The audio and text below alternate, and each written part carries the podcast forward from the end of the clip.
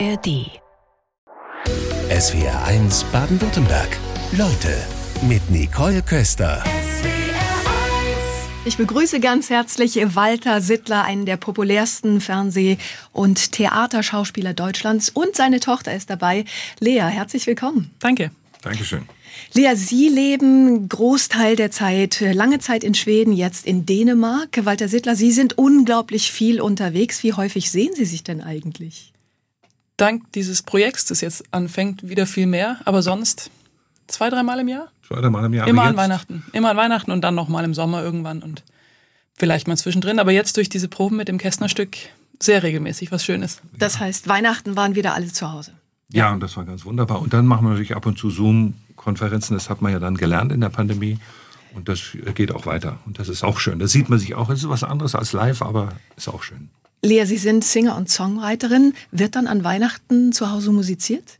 Äh, ja, das klingt jetzt so ein bisschen heilige Familie, aber tatsächlich ja. es gibt so ein paar Lieder, die können wir alle. Ähm, ja, und dann meistens irgendwann, irgendwann singen wir. Vor allem, äh, meine Mutter liebt es sehr. Wir lieben das alle, aber sie liebt es, glaube ich, am allermeisten, wenn wir zusammen singen. Und, und wir haben, dieses Weihnachten hat die Lea uns ein Songbook gemacht. Weil sie kann auch Bücher binden, ja. Das kann sie auch, und jetzt haben wir drei Ausgaben eines Songbooks, da sind über 50 Lieder drin, die wir alle mögen. Die Texte und die, ähm, die Akkorde. Akkorde. Die Akkorde. Und dann spielt sie Gitarre und dann kann man sich ein Lied wünschen. Also ich möchte gerne die 49. ja. Und dann kann man endlich mitsingen, weil sonst sitzen alle mit dem Handy und müssen nach Texten scrollen und so. Ja.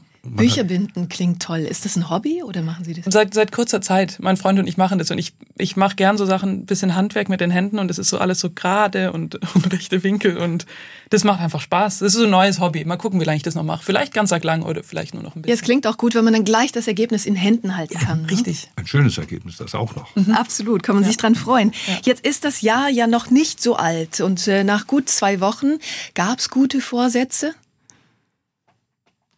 Ich hatte welche. Kannst du nicht anfangen, Daddy? Ich, ja, mir fällt es gerade nicht mehr ein. Mein, mein, Vorsatz ist ganz einfach ein bisschen mehr äh, physische Betätigung, damit ich in Form bleibe, weil ich bin jetzt auch nicht mehr 22 und da muss man aufpassen, weil ich ja noch weiterspielen will. Und solange mich jemand auf der Bühne sehen will, mache ich auch weiter. Also Bühne ist nicht gleich Sport? Äh, nee. Nein, Sport, in dem Alter, in dem ich bin, da muss man ein bisschen nacharbeiten. Das langt nicht mehr. Das mache ich auch. Und Sie halten noch durch, weil die meisten Vorsätze, gerade in Sachen Sport, also man sagt so 98 Prozent knicken dann nach den ersten Tagen wieder ein. Ja, das stimmt. Man sollte sich auch nicht zu viel vornehmen, weil dann hat man den Salat, wie Kessler das so schön sagt. Aber äh, ich habe nur einen und ich komme ganz gut hin. Ich habe die Disziplin reicht dafür so einigermaßen. Was machen Sie? Ich gehe schwimmen und ich mache heute Morgen zum Beispiel äh, 20 Minuten kleine Yoga-Übungen, die ich noch kenne und Parakraftübungen, wo man nichts braucht außer sich selbst weil ich bin so viel unterwegs. Ich, Studio ist alles schön und gut, aber ich bin zu wenig da. Lea, bei Ihnen gab es gute Vorsätze? Ja, und zwar mein guter Vorsatz war, äh, Geduld zu haben mit allen Dingen im Leben. So. Manchmal ist es ja auch ganz gut, Geduld mit sich selbst genau, zu haben. Genau, Geduld mit sich selbst haben. Auch mit so Dingen wie ich will mehr trainieren, dann geduldig sein, bis man dorthin ja. kommt, dass es regelmäßig wird. Oder ja, Geduld in der Liebe und Geduld in allem Möglichen. Walter und Lea Sittler bei uns in SWRs Leute, Sie gehen gemeinsam auf die Bühne für eine Hommage an Erich Kästner zu dessen 125. Geburtstag. Lea, welche Erinnerungen aus der Kindheit haben Sie an Erich Kästner? Da habe ich mir tatsächlich heute Morgen Gedanken drüber gemacht. Ähm, ich erinnere mich gut an Emil und die Detektive, Pünktchen und Anton, ich glaube vom selber lesen. Ich weiß nicht, ob ihr habt, ihr habt das nicht vorgelesen. Ihr habt viel vorgelesen, aber nicht so viel Erich Kästner. Und dann als Jugendliche habe ich den Roman Fabian gelesen. Und der war für mich ein wunderbares literarisches Erlebnis. Wann? Ähm, Vielleicht für alle, die ihn nicht kennen? Das war so witzig geschrieben irgendwie. Ich, ich, es ist so lange her. Ich will es jetzt tatsächlich wieder lesen, damit ich wieder gescheit erinnere. Ähm, aber der hat, das, der hat Sachen so beschrieben auf eine Art, die haben mich zum Lachen gebracht. Und auch trocken auf eine Weise und irgendwie, ja, das hat mir gut gefallen. Also, der Roman ist ja ein Teil der Weltliteratur, wenn man es genau nimmt. Und es gibt jetzt die Originalausgabe, weil in seiner ursprünglichen Ausgabe hat der Verleger Sachen, die zu explizit waren, rausgestrichen, weil er dachte, es ist zu viel. Und er heißt im Original Ein Gang vor die Hunde, den gibt es auch unter diesem Titel. Und wenn man das lesen will, soll man unbedingt den nehmen und nicht aus der Bücherei die alte Fassung. Gute Einfach die Originalfassung, die gibt es. Ein Gang vor die Hunde. Walter Sittler, Sie sind Erich Kästner Experte, gehen seit vielen Jahren mit Stücken von ihm auf die Bühne. Was verbinden Sie mit ihm? Also ich würde erstmal sagen, Experte ist ein bisschen hochgegriffen. Schön, dass Sie das sagen. Ich, ich weiß ein bisschen was. Aber es gibt andere, die sehr viel mehr wissen als ich. Was mich fasziniert an ihm ist die Beobachtungsgabe, die genaue Beobachtungsgabe, der, die absolute Ablehnung zu versuchen, den anderen zu überreden, etwas Bestimmtes zu denken, sondern genau zu gucken und selber zu denken und auch äh, lang nachzudenken, bevor man was sagt. Und erstmal alles sammeln, was es zu dem Thema gibt. Und der Witz in der Sprache, der Sprachwitz ist enorm. Er hat eine sehr reiche Sprache, die versteht aber trotzdem jeder. Also er ist nicht, äh, er macht nichts Kompliziertes, obwohl es wahnsinnig reich ist. Und ähm, das ist eine Art, die mir einfach gut gefällt. Er nimmt sich selber nicht so wichtig. Erich Kästner ist ja einer der wenigen deutschen Schriftsteller, der während äh, des Nationalsozialismus in Deutschland geblieben ist. Wie ja. hat er das eigentlich geschafft? Ähm, also er war sehr, sehr berühmt in Deutschland und über Deutschland hinaus, hatte einen Verleger in der Schweiz auch. Und er durfte, obwohl er in Deutschland nicht mehr publizieren durfte, im Ausland durfte er publizieren, weil es dann Devisen gab, die auch das Dritte Reich wollte. Er hat ähm, nie öffentlich protestiert. Er hat nicht, als seine Bücher verbrannt wurden, dann dagegen geschrien, sondern ist einfach gegangen. Hat er ist beschrieben. dabei gewesen. Er ist ne? dabei gewesen, ja. einer der wenigen, der dabei war, hat auch gesehen, wie dann Studenten Bücher aus den Flammen rausgeholt haben, weil sie sie behalten wollten. Das hat er auch beschrieben, aber nicht öffentlich, weil dann wäre er wieder, äh, hätte er gegen die Gesetze verstoßen. Er hat einfach weiter beobachtet und hat in seinem blauen Buch, was es gibt, was äh, überlebt hat auch, die anderen Bücher sind alle verbrannt, äh, hat er darüber geschrieben. Und er hat es geschafft, weil er nicht offensiv opponiert hat, sondern er hat in seinen Schriften opponiert und hat dann aber auch zum Beispiel Drehbücher geschrieben für Filme, die in, in Deutschland für das Propagandaministerium gedreht wurden wobei er keine Propagandafilme gedreht hat, sondern Münchhausen ist nun wahrlich kein Propagandafilm. Aber äh, Goebbels wusste natürlich, was gute Filme sind. Man kann über ihn äh, furchtbare Sachen hat er gemacht mit den anderen, aber er wusste, was gute Filme sind. Und dann hat er unter Pseudonym Drehbücher schreiben dürfen, was ihm schwer angelastet wurde im, nach dem Krieg. Und da hieß es auch, wie ist es möglich, dass er überhaupt überlebt hat? Warum ist er nicht wenigstens umgebracht worden? Und das hat lang gedauert, bis er sich davon erholt hat auch. Und es sind auch andere in Deutschland geblieben. Und einige Schriftsteller sind auch Nazis geworden. Das ist er nie. Weit entfernt davon. Noch knapp drei Wochen sind es bis zum Auftritt von Prost Onkel Erich im Stuttgarter Theaterhaus. Lea, Sie sind dabei als Barsängerin mit dabei. Wenn Sie auf die Bühne kommen, was werden Ihre ersten Worte sein? Ach, was machen Sie denn hier? Sag ich zum meinem Vater. Und dann antwortet. Und, und dann sage ich, äh, was sage ich? Nee, du fängst an mit Gestatten Kästner. Gestatten Kästner? Dann sagst Ach, du, was machen Sie denn hier? Nee, wie lange sind Sie schon hier? Wir, nee. Und, nee. Und dann sage ich irgendwas. Ach, schön, jetzt erleben wir so eine Art Live-Probe hier im Studio. Auf jeden Fall geht es dann um, um den Geburtstag, um den Todestag von Kästner. Und dann sagt sie, aha, da sind Sie ja nicht alt geworden. Äh, verehrte gnädige Frau, bereits am 23. Februar 1899 machte meine Mutter in der Königsbrücker Straße Nummer 66 in Dresden einen kleinen Jungen zur Welt, der den Kopf voller goldblonder Locken hatte. Und das war ich. Und so weiter. Ja. Und Sie werden dann auch einige Songs singen. Was sind das für Lieder? Also ich werde hauptsächlich Songs singen. Das äh, bin ich auch froh drum. Ich bin keine Schauspielerin nämlich. Ähm, aber die Lieder sind hauptsächlich Originalstücke, also geschrieben für dieses Stück von Libor Schima, dem Komponisten für, für diese Kästner-Stücke wunderbar, finde ich. Also auch ein bisschen im Stile der 20er Jahre, chansonmäßig eigentlich geschrieben. Ähm, und dann sind am Ende noch, ich glaube, drei Stücke von der Zeit. Also ähm, irgendwo auf der Welt ist dabei und mhm. In the Ruins from In the Ruins of Berlin und noch ein weiteres, genau. Ich habe so Sehnsucht auch. Ich habe so Sehnsucht, mhm. genau. Das ist das irgendwo auf der Haben Welt. Mhm. Ja. Könnten Sie was ansingen? Hätten Sie Lust? Äh, einst haben die Kerze auf den Bäumen gehockt, behaart und mit böser Visage dann hat man sie aus dem Urwald gelockt und die Welt asphaltiert und aufgestockt bis, bis zur 30. 30. Etage und so weiter. Schön. Ja. Das mit, mit, äh, mit der Band natürlich. Ja, klar. Die Sextanten sind dann Die Sextanten dabei. sind dabei. Es ist ein Luxus, damit zu singen. Es ist schön, da mal einzusteigen in diese Klangwelt, die ich so gut kenne. Ich sehe das Stück ja seit, seit wann macht ihr den Kästner? Seit äh, das Brustonkel ist ja 2010. Ja. Und das jetzt eine neue Version ist für mich auch ein bisschen kompliziert, weil es anders ist, aber es ist super. Ja. Was ist denn die größte Herausforderung? Für, für mich, Mhm. ähm, die, die Texte zu sprechen. Das mache ich normalerweise nicht. Ich singe auf der Bühne, ich bin eigentlich Konzert, ich spiele Konzerte und ähm, das Singen, die Lieder singen ist kein Problem. Die, das Genre ist neu für mich, ähm, aber es macht großen, großen Spaß. Aber so ein Dialog zu sprechen ist einfach neu. Ja. Und, und sie ist eine Figur, sie ist nicht die Lea, sondern sie ist die Sängerin. Ja. Und wie ist die? Wo ist die, wenn ich spreche? Was mache ich, wenn sie singt? Ja, das, ich, sonst war ich immer, ich war immer da. Und jetzt gebe ich die Bühne ab an sie und muss aber irgendwie vorhanden sein. Ja, und das müssen wir, das wird aber gut gehen. Das wird Ja. sehr gut gehen. Ein neues Zusammenspiel und vielleicht ist es dann doch ein bisschen Schauspielerei, wenn Sie in der Rolle der Barsängerin Auf jeden sind. Fall, genau, ne? das ist auch die ja. Herausforderung. Ja, das Schauspielerische. Das kommt dann noch oben Ja, drauf. aber es macht auch Spaß. Und dann Also, darf man nicht vergessen, man hat ja ein Kostüm. Ja. ja, sie hat dann ein Kostüm der 20er Jahre, sie hat andere Schuhe. Man ist verkleidet sozusagen. Und das ergibt sofort, man bewegt sich anders, man fühlt sich anders, man denkt anders. Ja. Das, Das ist ein glitzeriges so. Ist schön. 20-Jahre-Kleid, das ist ganz schön. In der Terminübersicht habe ich gesehen, 4. Februar Kassel, dann Stuttgart, 17. Februar sind Sie wieder in der Region in Ulm. Mhm. Ähm, wenn jetzt jemand sagen würde, ach ja, morgen Abend hätte ich eine tolle Bühne frei, wären Sie so spontan und könnten Sie dann? Wir könnten natürlich sofort. äh, Es kommt, wir müssen die Musiker zusammenkriegen. Wir haben keine Doppelbesetzung oder ganz wenige. Aber könnte klappen, ja. Genau, dann müssen wir diesen Dialog vom Anfang noch auswendig lernen und dann sind wir, sind wir bereit. Den können wir morgen. Gibt es da so einen Moment, dass Sie spüren, ah ja, jetzt haben wir genug geprobt, jetzt sind wir bereit für die Premiere? Ist das spürbar während der Arbeit?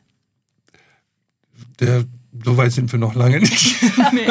Das dauert noch. genau. Ich hoffe, dass wir am 3. Februar, soll ich dann sagen, Ja. jetzt können wir diesen Ritt über den See wagen, weil eine Premiere ist immer ein Ritt über den See. Man weiß nicht, ob es den Leuten gefällt, man weiß nicht, ob einem alles einfällt. Es ist was Neues und Ja. das ist schön. Das ist das Tolle am Theater. Walter Sittler, angenommen, die Bühne gäbe es nicht. Was wäre denn vielleicht Ihr Weg geworden, um sich auszudrücken? Ähm, ich bin ja aus Versehen Schauspieler geworden. Ich wollte ja eigentlich einen ordentlichen Beruf erlernen, der auch meiner Mutter gefällt. Und mein Patenonkel war Arzt, hat gesagt, das kann ich, Chirurg, das Handwerk, das ist gut, das mache ich. Äh, Das hat nicht geklappt aus verschiedenen Gründen, weil mein Abitur war zwar nicht schlecht, aber nicht gut genug und die Zulassungsbestimmungen waren damals extrem streng. Und obwohl ich gut vorbereitet war, ich hatte in Krankenhäusern gearbeitet, hatte ich keinen Studienplatz bekommen, da habe ich mir gedacht, so Leute, dann nicht.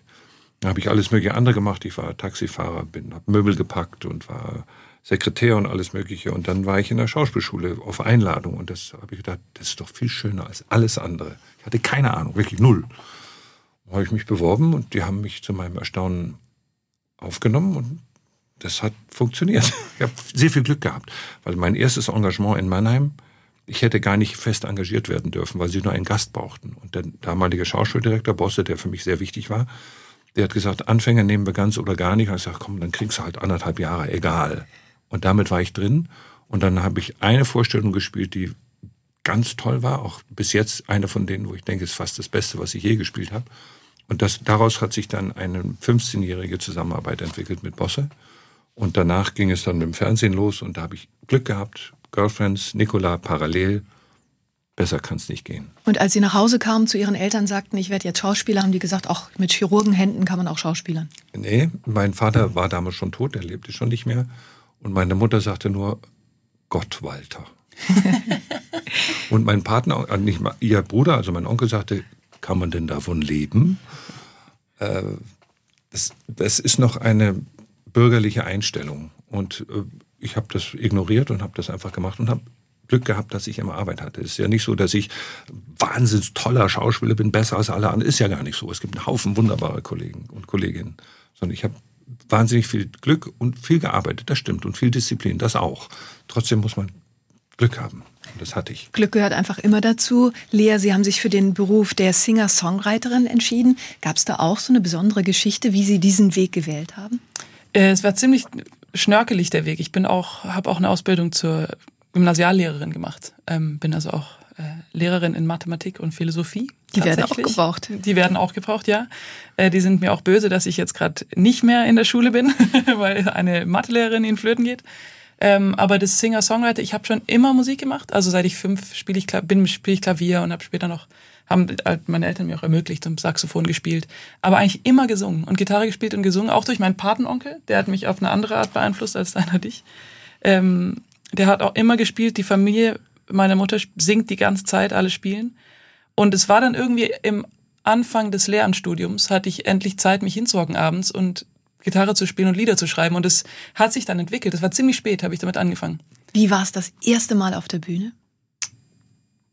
Ich weiß es nicht mehr. Also ich weiß noch das erste Mal auf der Bühne mit meinen eigenen Liedern. Und das weiß ich noch, das war irgendwie verrückt. Weil das war eigentlich das, was ich schon immer machen wollte, habe ich dann gemerkt. Ähm, aber ich hatte davor schon so viel gespielt. Ich, ich habe eine Musikausbildung gemacht davor und deswegen erinnere ich mich nicht mehr so richtig, weil Bühne ist schon immer so ein Teil von meinem Leben gewesen.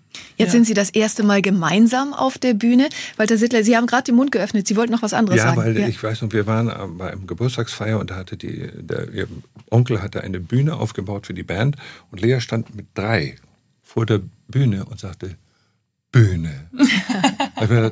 das wird's wohl werden. Mal schauen, ja. ähm, aber die Frage war. Sie stehen jetzt das erste Mal gemeinsam auf der Bühne. Was ist da die große Herausforderung? Herausforderung? Es ist eher Vergnügen. Es ist eher Vergnügen. Ich, die, ich denke immer, ich, wir sehen uns jetzt halt viel mehr. Das ist eigentlich nur schön.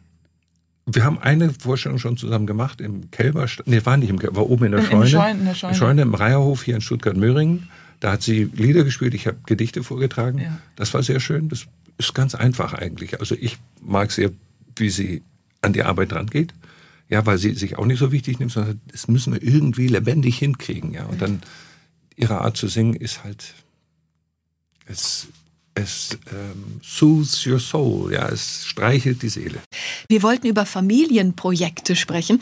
Da findet man einiges, wenn man auf ihre Homepage guckt. Ja. Denn ähm, Sie haben zwei Geschwister, ähm, Lea, Benedikt und Jennifer, und auch die sind in künstlerischen Berufen. Ihre Frau ist natürlich als Filmemacherin auch mit dabei. Ich glaube, jetzt am Samstag steht eine Produktion an. Da ist dann ihre Tochter Jennifer beteiligt bei Alte Liebe, den Roman, den kennen sich ja viele. Ne?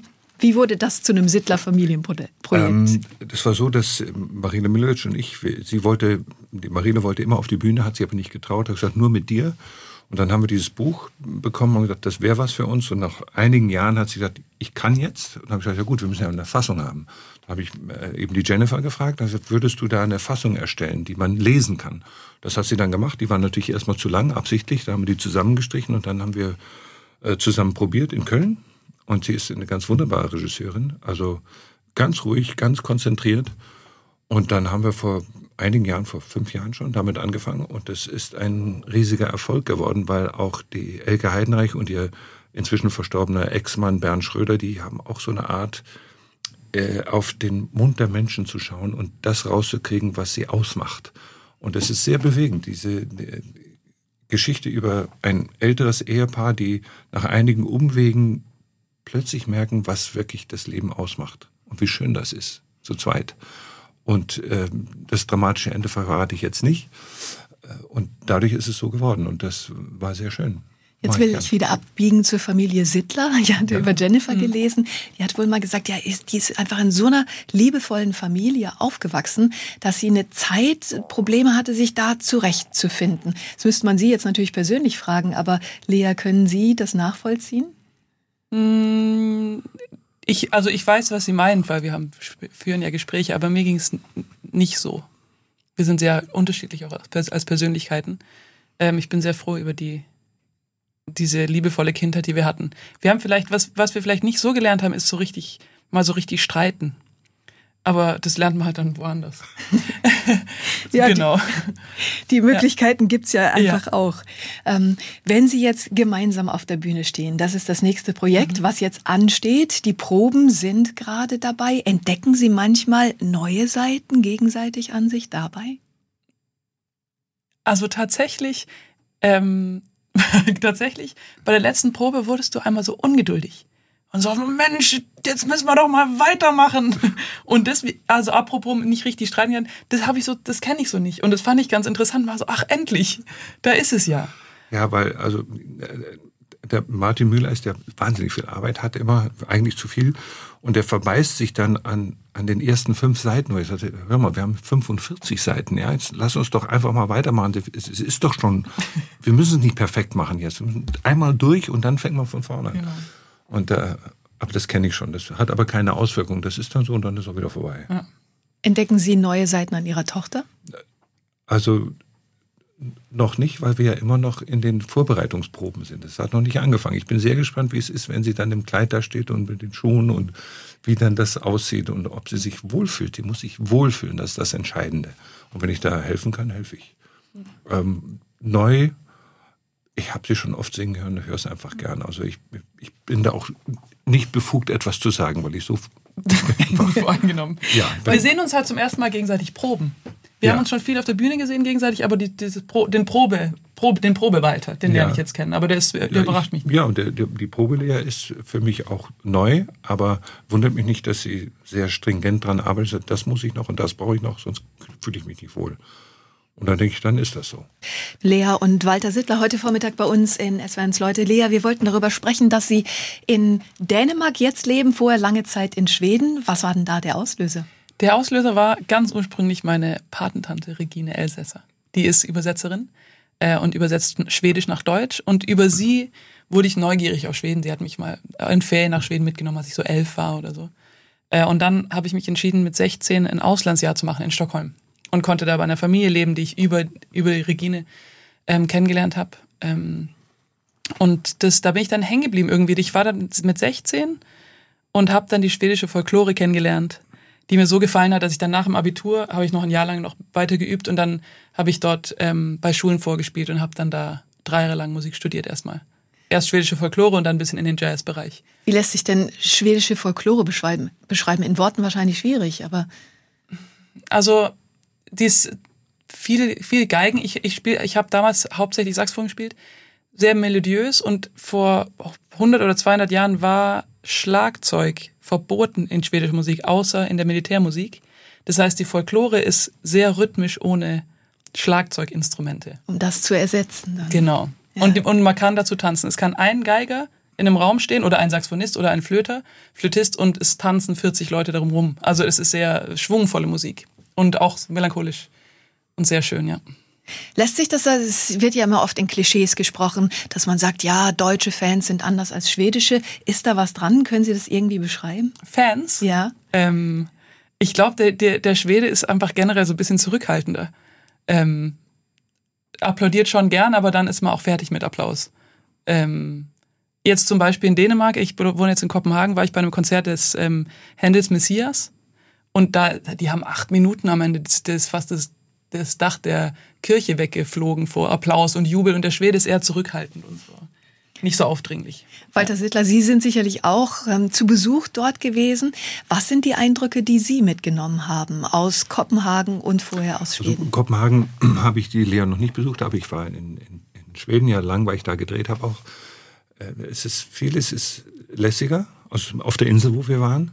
Man kriegt genauso viel fertig ohne den Stress und das Zurückhaltende auch. Also wenn Sie einen mögen, dann mögen Sie einen auch und ähm, es ist ruhiger, insgesamt ruhiger. Ich weiß nicht, wie es in, in Stockholm ist, da war ich nie lang genug, aber auf dem Land und da, wo wir waren, äh, freundlich, zugewandt, aber nicht zu nah, nicht übergriffig, nie. Ich habe keinen übergriffigen Schweden erlebt. In Empf- Deutschland erlebt man das dann schon. Ich wollte gerade fragen, empfinden Sie denn die Deutschen so übergriffig? Haben Sie eine Situation, die Ihnen ja. einfällt? Manchmal. Nicht, nicht oft. Also ich lebe ja schon lange in Stuttgart und die Menschen, die mich kennen, wissen, dass er da ist und das ist auch nichts Besonderes, das ist auch okay.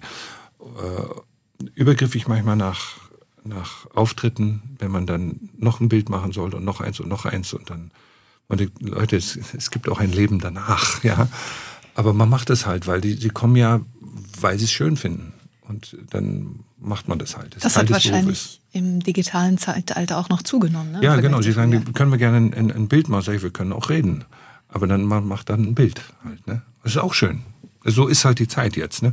Und ich betrachte das mit Verwunderung und schaue, was passiert. Wie war das heute Morgen in den SWR? Konnten Sie da ohne Fotos reinkommen? Wurden Fotos gemacht oder Wusste ja Autogramme? keiner, dass wir da sind. Haben mich ja nicht gesagt. Ja, manchmal kann man das rauskriegen. Nee, ganz ohne Fotos. Sind einfach rein. Walter Sittler, gibt es eigentlich irgendetwas, was Sie sich vorgenommen hatten, was Sie als Vater anders machen wollten als Ihr eigener Vater? Ähm, also wir hatten eine Verabredung. Wir haben gesagt, wir wollen, dass die Kinder immer gerne nach Hause kommen. Und wir werden das Wichtigste für uns ist, dass es ihnen gut geht. Und wenn sie ihre Haare grün färben wollen, dann sollen sie sie grün färben. Wenn sie sie abschneiden wollen, sollen sie sie abschneiden. Das ist die Freiheit der Kinder. Und äh, wir, sie müssen nicht so sein, wie wir sind, sondern sie sollen so werden, wie sie sind, schon mit 14 äh, oder schon am Anfang. Und das haben wir so gut durchgehalten, wie wir halt konnten. Wir haben sicher einen Haufen Fehler gemacht, da müssen Sie aber die Kinder fragen, das kann ich selber nicht sagen. Und ich habe das Gefühl, bis heute kommen sie gern nach Hause. Lea? Ob ich gerne nach Hause komme? Sehr gerne. Und ja. Sie können das bestätigen. Also es war jetzt Ja. kein Problem, sich irgendwelche Gedanken zu machen, ah, mit irgendwas kann ich nicht nach Hause kommen. Nee, eigentlich nicht. Nee, wir wollten, die sollten Das wir mit allem konnten- nach Hause kommen. Weil ich habe gesagt, Ja. wenn, wir, wenn wir Bescheid wissen, können wir euch helfen. Wenn wir nicht Bescheid wissen, können wir gar nichts machen. Auf jeden Fall. Vielleicht, ich meine mal früher, wenn man da irgendwie Party gemacht hat mit 14 oder 13 oder getrunken hat, das habe ich dann nicht erzählt. Aber das ist ja halt noch ein Teil von Teenager sein. Und das denken sich ja. die Eltern dann ja meistens sowieso, oder? Wahrscheinlich. Ja, ich habe mir, ich hab mir nicht viel Gedanken darüber gemacht. Ich habe den Kindern vertraut, einfach, sie werden, schon, werden das schon richtig machen. Hm. Ich hatte Schwierigkeiten, als sie klein waren und das erste Mal alleine zur Schule ging. Da habe ich gedacht, ah, der Verkehr und ah, bis meine Frau gesagt hat, jetzt lass sie doch. Ja. Wir haben es doch gemacht mit ihnen, die können das. Ja. Na gut, dann gehe ich halt nicht mit. Ja. Ja, die kann das sehr gut. Die Mami kann das gut. Das, Sie kann, und das, das hat sie mir, ja. das sagt sie mir dann und dann mache ich das. Ja, ich bin mal mit neun alleine geflogen. Zu einer Freundin, die war da für ein Jahr in Frankreich. Äh, und das durfte ich. Also das ist so das selbstständig. Ich war schon auch immer so selbstständig und ihr ihr habt es mich auch sein lassen. Also Ja. Ja. dadurch sind wir auch jetzt alle irgendwo ganz weit weg. Ist ja dann auch eine Kunst, sich wenig Sorgen zu machen Ja. oder die vielleicht dann einfach nicht zu zeigen. ja. Und jetzt hat sich das Rollenbild ja durchaus geändert. Also die Väter gehen dann auch öfter mal in Elternzeit, auch wenn sie nicht so lang gehen. Gibt's da was, äh, was Sie jungen Vätern mitgeben wollen? Ja, dass sie, ähm, man lernt von den Kindern unglaublich viel, auch wenn sie klein sind. Äh, es lohnt sich, Zeit mit ihnen zu verbringen. Das, ähm, es kommt auch darauf an, wie die Kinder sind. Man kann da nicht sagen, wie es am Ende ausgeht. Aber konzentriert euch auf das äh, werdende Leben. Das ist ganz toll. Das ist, man, man bleibt in der Welt, man bleibt irgendwie verbunden mit dem, was ist. Und das, was man selber gemacht hat, ist ja vorbei.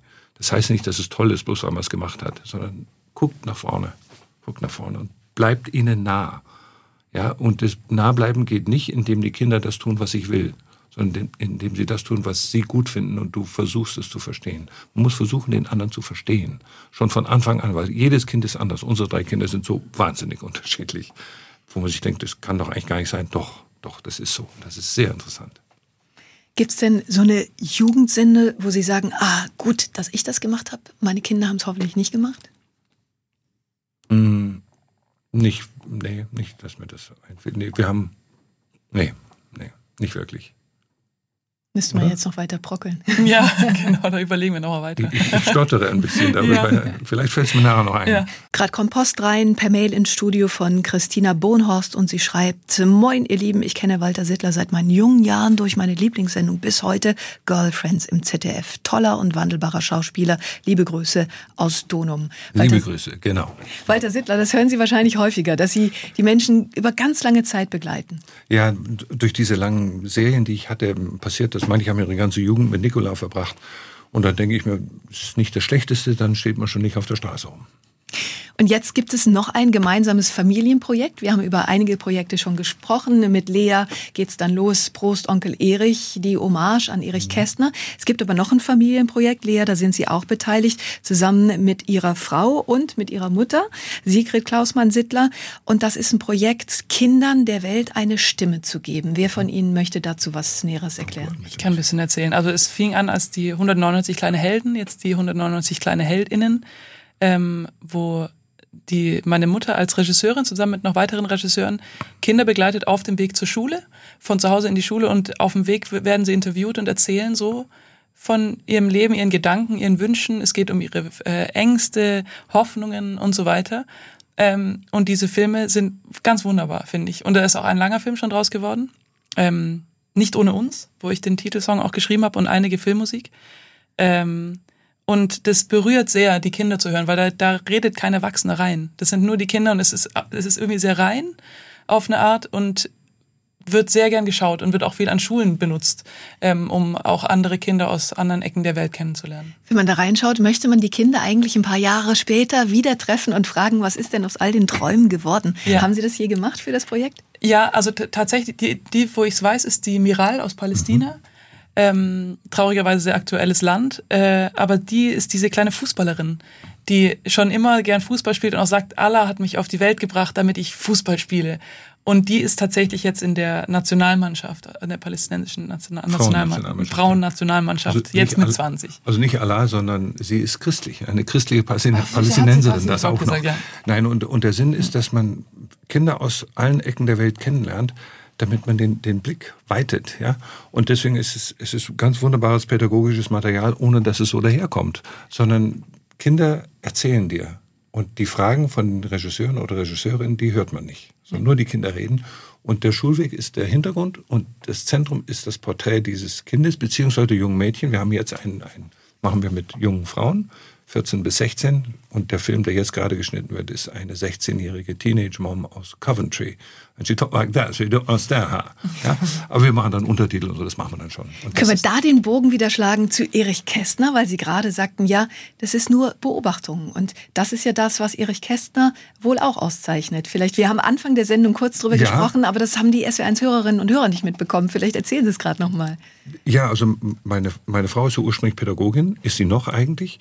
Und sie kann ganz wunderbar mit Jugendlichen und sie bringt sie zum Reden indem sie viel Zeit mit ihnen verbringt. Wer, wer redet schon zwei Stunden mit einem Zwölfjährigen? Niemand, ja. Aber sie macht das. Und auf, auf diese Weise kriegt man ein, ein Bild von der Welt und das ist ein, ist vielleicht hochgegriffen, wenn ich das jetzt sage. Es ist eine Unterstützung unseres, unserer demokratischen Ideale. Weil man merkt, die sind ja eigentlich genauso wie wir. Die wollen ja genau dasselbe wie wir. Was ist denn eigentlich los? Wieso, wieso ist es so kompliziert in der Welt? Und ähm, das ist, und dazu muss man die, diese Kinder und diese Länder kennenlernen. Und nicht die, durch die Brille von uns, sondern ohne Brille. Einfach mal gucken, was ist, denn, was ist da alles vorhanden? Das sagt die Lisette übrigens, die Kindergärtnerin, wo er war da auch. Es geht immer darum, was ist da vorhanden und dann verstehen lernen. Und das ist ein entscheidender demokratischer Zustand, den anderen verstehen wollen. Und um nochmal auf Kästner zu kommen, ähm, eben nicht zu missionieren, sondern Nein. nur etwas abzubilden. Abzubilden und dann machst du damit, was du willst. Und das, wir hatten ein Mädchen, die durfte nicht zur Schule. Ja, in, Afrika ein Mädchen. Und da haben Kinder, die selber nicht gerne zur Schule gehen, haben gesagt, das geht gar nicht. Also zur Schule gehen muss sie schon dürfen, um dann zu entscheiden, ob sie will.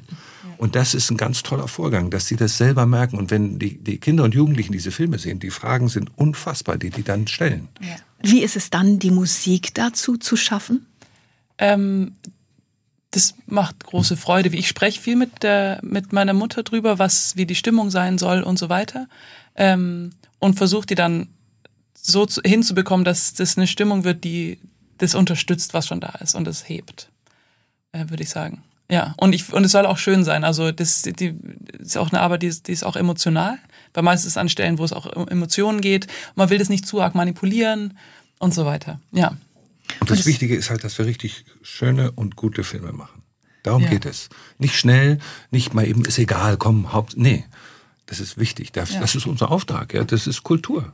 Ja, und, und ohne Kultur macht das Leben keinen Spaß. Einem Familienprojekt so das nächste automatisch irgendwie zu entstehen. ja. ja. genau. Und noch kurz, also das mit dem Missionieren machen, machen, macht ihr wirklich nicht. Nee. Ähm, es ist ein Punkt jetzt, ähm, einfach in Deutschland, wo die Rechten wieder stärker werden, wo meine Mutter in den Filmgesprächen, die viel stattfinden, inzwischen sagt, da müssen wir jetzt aufpassen. Also das ist, das, das, es ist ja kein Missionieren, überhaupt nicht, aber wo sie sich jetzt auch traut und es ist auch wichtig, dann politisch zu werden. Und es ist kein irgendwie Leute zwingen oder so, aber durch diese Filme bekommt man einfach, es wird alles offener, man kriegt einen offeneren Blick auf die Welt. Und ich glaube, das ist ein guter Zeitpunkt, das dann gesagt zu bekommen, dass, hey Leute, wir müssen und eigentlich, wir müssen ein bisschen aufpassen, dass wir auf unsere Demokratie auch aufpassen. Ja, zusammen. ja dass nicht andere Menschen niedergemacht werden. Pauschal. Was völlig wahnsinnig ist, völlig bescheuert geradezu, ja. SWR 1 Baden-Württemberg. Leute, wir nehmen uns die Zeit.